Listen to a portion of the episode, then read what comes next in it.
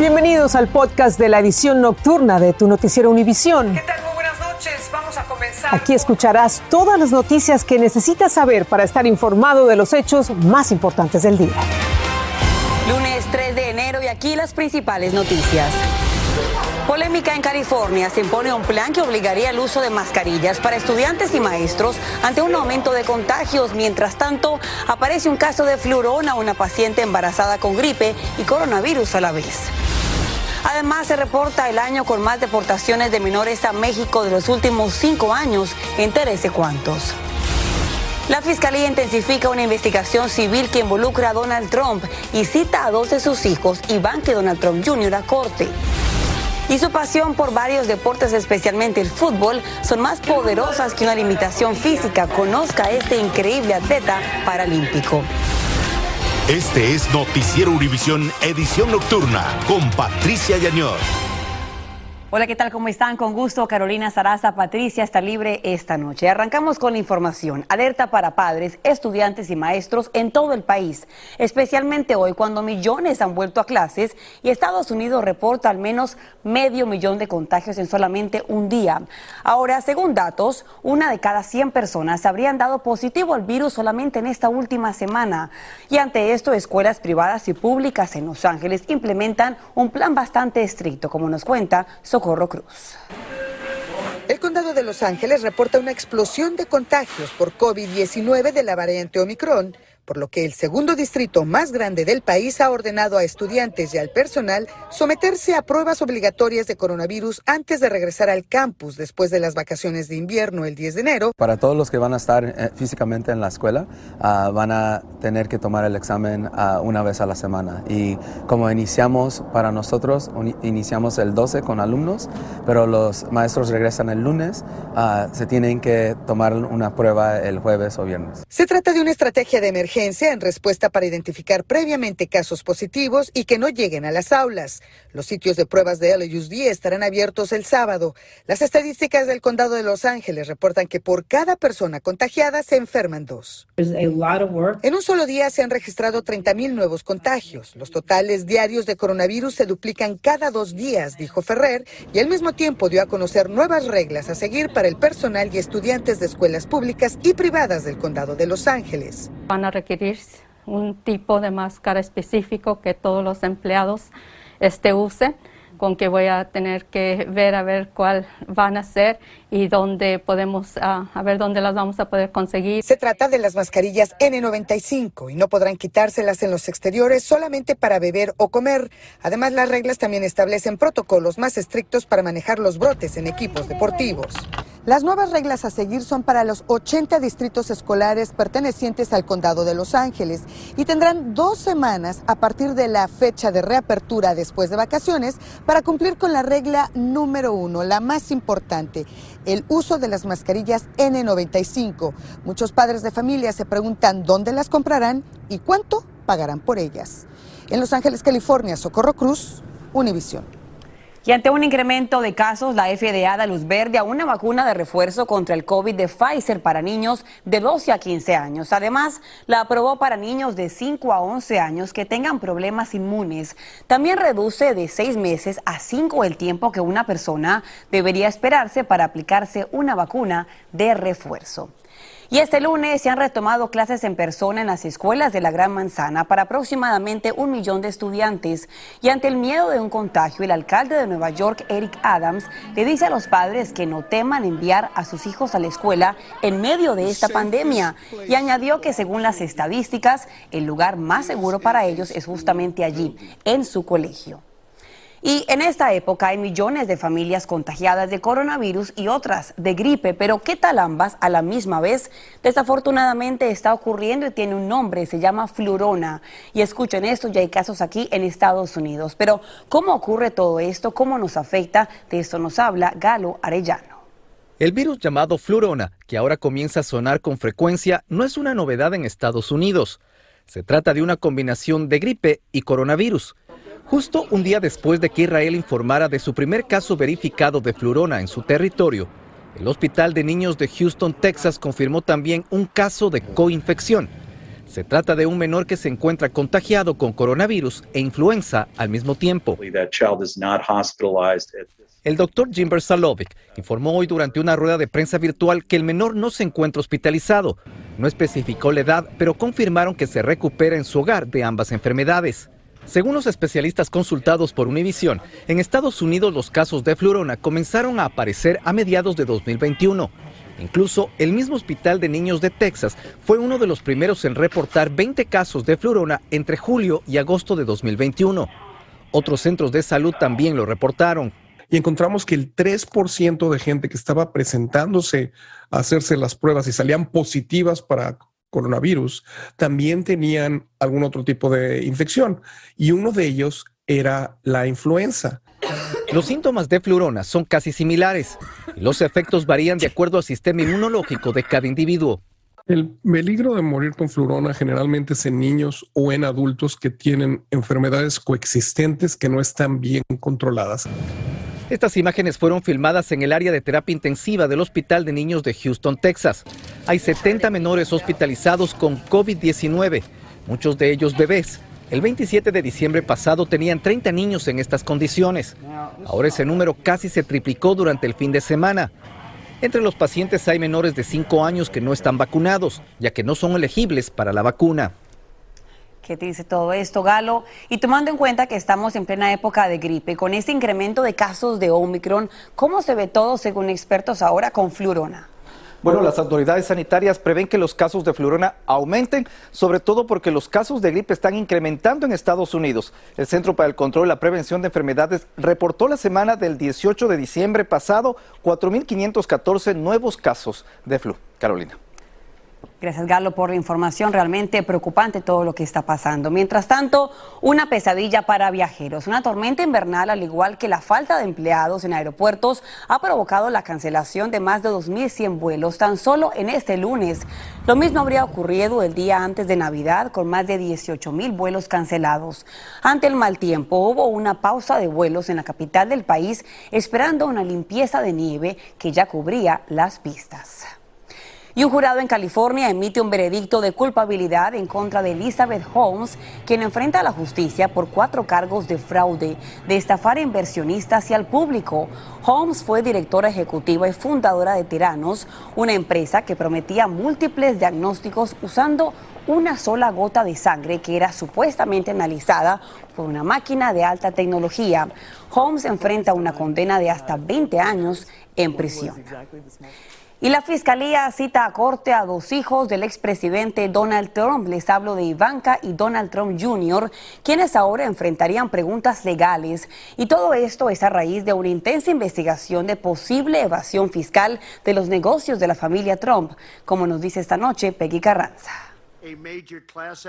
Los hijos del expresidente Donald Trump, Ivanka y Donald Trump Jr., han sido salpicados en la investigación sobre las prácticas comerciales de su familia. La fiscal general de Nueva York, Leticia James, los citó a declarar en la pesquisa civil que busca conocer si el exmandatario infló el valor de sus propiedades para obtener préstamos bancarios o si minimizó su valor para evadir impuestos. El peligro es que el testimonio que ellos podrían dar en ese caso civil también se podrían usar en su contra si suja un, un, caso criminal. Ambos han sido ejecutivos de la organización Trump y junto a su padre buscan anular las citaciones debido a que el expresidente también habría sido llamado a declarar. Si el fiscal general eh, puede encontrar evidencia de evasión fiscal de la parte del expresidente Trump y su empresa, por supuesto, ella tiene el poder eh, de mandar a la empresa y al expresidente Trump para eh, recuperar ese dinero. James también está involucrada en una investigación criminal que lidera la Fiscalía de Manhattan, que acusó al director financiero de la organización Trump, Allen Weisselberg, de fraude fiscal, lo que él niega. Trump dice que la investigación está motivada políticamente y presentó una demanda contra James. La abogada del expresidente nos dijo que las acciones de James son una amenaza para la democracia y planea hacerla rendir cuentas. La fiscal general dijo hace poco a través de Twitter que tácticas dilatorias no detendrán su investigación y agregó que nadie está por encima de la ley. En la ciudad de Nueva York, Peggy Carranza, Univisión. Cambiando de tema, pese a una campaña con la promesa de una reforma, el gobierno del presidente Biden no ha puesto fin a las deportaciones de niños migrantes que se veían durante la época del gobierno de Trump. Y no solamente eso, se reporta que la cifra de menores devueltos al país vecino es mucho mayor que antes, el más alto de los últimos cinco años. Alejandro Madrigal nos tiene el informe desde México. A Aline Hernández le dijeron que la era del presidente Joe Biden sería diferente y hasta le permitirían el paso con sus tres hijos. Después de un largo y peligroso viaje, supo que la habían engañado y vio como niños, incluso solos, eran retornados a México. Decían que estaban recibiendo a las familias. Por eso uno se atreve a venir. Pero no, es una mentira. Hubieron madres que les, les agarraban sus hijos y se los llevaban. Y ellas las tiraban en el bus.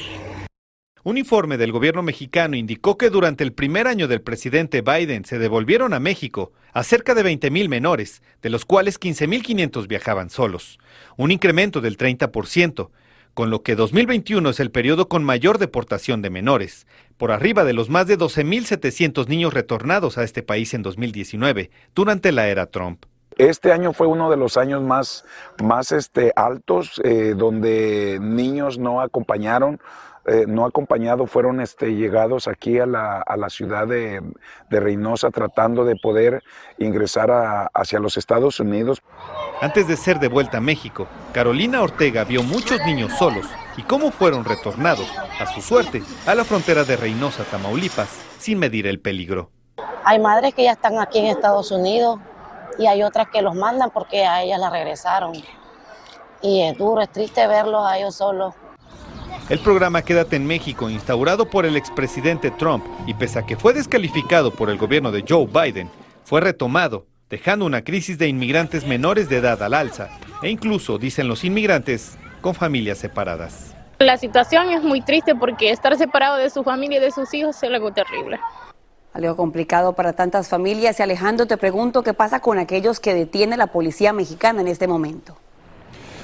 Gracias, Carolina. Así es, de 2015 a 2021 se han retornado a este país a más de 90.300 niños y adolescentes, principalmente de Guatemala, pero el gobierno de México no se queda atrás. En los últimos dos años ha deportado a más de 71.000 inmigrantes, cifras históricas, lo ha hecho en más de 500 vuelos y ha costado 32 millones de dólares. Así los costos de esta crisis económica, crisis migratoria. Carolina, regreso contigo. Muy buenas noches. Y te agradecemos, Alejandro, directamente desde México. Ahora en otros temas, poco a poco los jornaleros en California han ido encontrando trabajos que esta pandemia les impedía hacer durante muchos meses. Ante el peligro han tomado precauciones para evitar contagiarse del COVID, a tal punto que hoy en día hay más mujeres jornaleras que antes de la pandemia. Rome de Frías nos cuenta qué dicen ellos. Desde muy temprano llegan cargados de esperanza en busca de ganarse el sustento. Buenos días, compas. Buenos días. Somos muy afortunados por tener este centro porque este centro tiene demasiado trabajo. Ah, ahora por medio de la pandemia ha habido demasiado trabajo. Tras ser golpeados económicamente durante la pandemia, los jornaleros ahora están viendo un repunte de trabajo. Está mejorando la situación. La situación está mejor entonces trabajo sí hay, pero como le digo, ahí la llevamos a veces cuatro horas, cuatro horas, ocho horas. En el centro de trabajo de Pasadena, la tarifa es de 20 dólares la hora con un mínimo de cuatro horas al día. En otros centros cobran dependiendo de la labor que deben realizar. Un pintor anda cobrando 200 dólares el día, un eh, jardinero anda cobrando como 200. María Zamorano dice que hoy en día hay muchas mujeres jornaleras, algo que antes de la llegada de COVID-19 no existía. Yo la verdad soy un mil usos. Yo este limpio casas, a veces me voy con los compas a la yarda, poco a poco los jornaleros han sobrevivido la pandemia, pero ellos nos explican cómo han tenido que tomar las medidas necesarias para poder aumentar las posibilidades de obtener trabajo sin enfermarse de COVID. Sí, hemos tomado medidas, pues, este, como vacunarlos, este, usar nuestra mascarilla. Por ejemplo, aquí cada semana tenemos exámenes de COVID y viene toda la comunidad. También solo reciben un número limitado de trabajadores al día para evitar contagios. Se volvieron centros de contratación virtual. Los trabajos los asignamos así, nomás permitimos pequeños grupos que estén en el centro, pero este, los trabajos se asignan a través del teléfono. Entonces la gente llama y eso cambió en todo el país. Desde Los Ángeles, California, Romy de Frías, Univisión. Y esta historia es maravillosa. Es un joven en Venezuela que nació sin la mitad de sus piernas y está luchando día con día para que ese defecto no sea un límite en su vida. A tal punto que está compitiendo en deportes tan exigentes como el fútbol y la natación. Y él asegura que todo está en la mente, no es su cuerpo. Y desde Caracas, Venezuela, Francisco Ristieta nos tiene su historia. Juega al fútbol y patea el balón como un jugador más, pero solo tiene la mitad de sus piernas. Eric Rincón es un adolescente de 16 años y sin complejos, a pesar de haber nacido con un defecto congénito que le arrebató buena parte de sus dos piernas. Obvio que me cuesta más que lo demás por mi condición, pero igual eso no me, no me detiene a yo este, hacer lo mismo que hacen los demás. Pero ese defecto no ha impedido que Eric se convierta en todo un deportista y en disciplinas de alta competencia. En el fútbol, su deporte favorito, es capaz de batirse a duelo en regates y bloqueos, enfrentando a rivales de mayor tamaño, aún a riesgo de lastimar sus rodillas. Hoy llora porque le duele la rodilla y al otro día está jugando fútbol. Y a pesar de su defecto, su habilidad y actitud en la cancha se hace notar. Y varios equipos de la liga local lo han incorporado a sus filas para competir en los torneos. De verdad que se puede y que las limitaciones solo están en la mente. Eric también destaca en otros deportes como la natación, disciplina que también entrena a alto nivel y hasta monta la bicicleta pese a la dificultad de alcanzar los pedales. En casa es el héroe de la familia, pese a sus limitaciones, es el ejemplo de lucha y la inspiración de todos sus integrantes que admiran su tenacidad. Yo al ver a mi hijo me doy cuenta que hay milagro. Mi hijo camina, corre, salta, practica natación, fútbol y no es el único deporte. Y las oportunidades están llegando, una de ellas de Colombia para entrenar como atleta paralímpico en natación, pues su familia es oriunda del vecino país, aunque Eric preferiría hacerlo por Venezuela. El cielo parece ser el límite para Eric, que a pesar de las limitaciones físicas que enfrenta, no afectan ni su corazón ni su voluntad. Un claro ejemplo de lo que es capaz de lograr el ser humano, aún en las mayores dificultades. En Caracas, Venezuela, Francisco Urreistieta, Univisión. Todo es posible. Y más adelante, la nueva masacre en Colombia provoca una fuerte ola de violencia de grupos armados, disidentes de las FARC y miembros del ELN. Y el presidente de Brasil tuvo que ser hospitalizado. Entérese que fue lo que lo obligó a ser internado. Estás escuchando el podcast de tu noticiero Univisión. Gracias por escuchar. Decenas de personas pierden la vida durante violentos enfrentamientos de grupos armados ilegales en Colombia, en el departamento de Arauca, cerca con la frontera de Venezuela. Esto muestra una escalada de violencia de grupos del ELN y las disidencias de las FARC. El presidente de ese país, Iván Duque, expresó que los grupos armados están matando a miembros de las milicias enemigas e intimidan a la población civil para luego escaparse al país vecino, a Venezuela. Mientras tanto, el presidente de Brasil, Jair Bolsonaro, está hospitalizado. Presenta una aparente obstrucción interna en la región abdominal. El mismo mandatario dijo en Twitter que fue a un hospital ya que tenía malestar desde ayer. Y a esta hora, según médicos, se le hacen exámenes para determinar si es sometido o no a una intervención. Bolsonaro ya ha sido operado en cuatro ocasiones y recordemos que fue víctima de una puñalada en plena campaña en el año 2018. Y tiene Estados Unidos esta noche un millonario, puede ser. Si alguien tiene el boleto con los números ganadores de esta noche del Powerball, conozca cuáles son aquí en su noticiero. Estás escuchando el podcast de tu noticiero Univisión. Gracias por escuchar. Y aunque han pasado 200 millones de años, el tiempo no ha borrado unas huellas de dinosaurio encontradas en una playa por un grupo de investigadores en Londres. Las huellas son de unas 20 pulgadas de largo y pudieron ser especies previas a los enormes animales que vivieron en Norteamérica en el Jurásico 50 millones de años más tarde. Y atención con esto, aquí les tengo los números ganadores del Powerball. Y ojo, porque si compró el boleto, usted podría ser ya multimillonario. Es que el premio de esta noche es de 540 millones de dólares. Y aquí les tengo los números en casa para que estén pendientes. Ahora, a tomar nota, es el 2, el 13, el 32, el 33, el 48 y el Powerball es el 22. Me emociono mucho, ni jugué, pero espero que ustedes en casa hayan jugado. Hasta mañana, gracias. Así termina el episodio de hoy de Tu Noticiero Univisión. Gracias por escucharnos.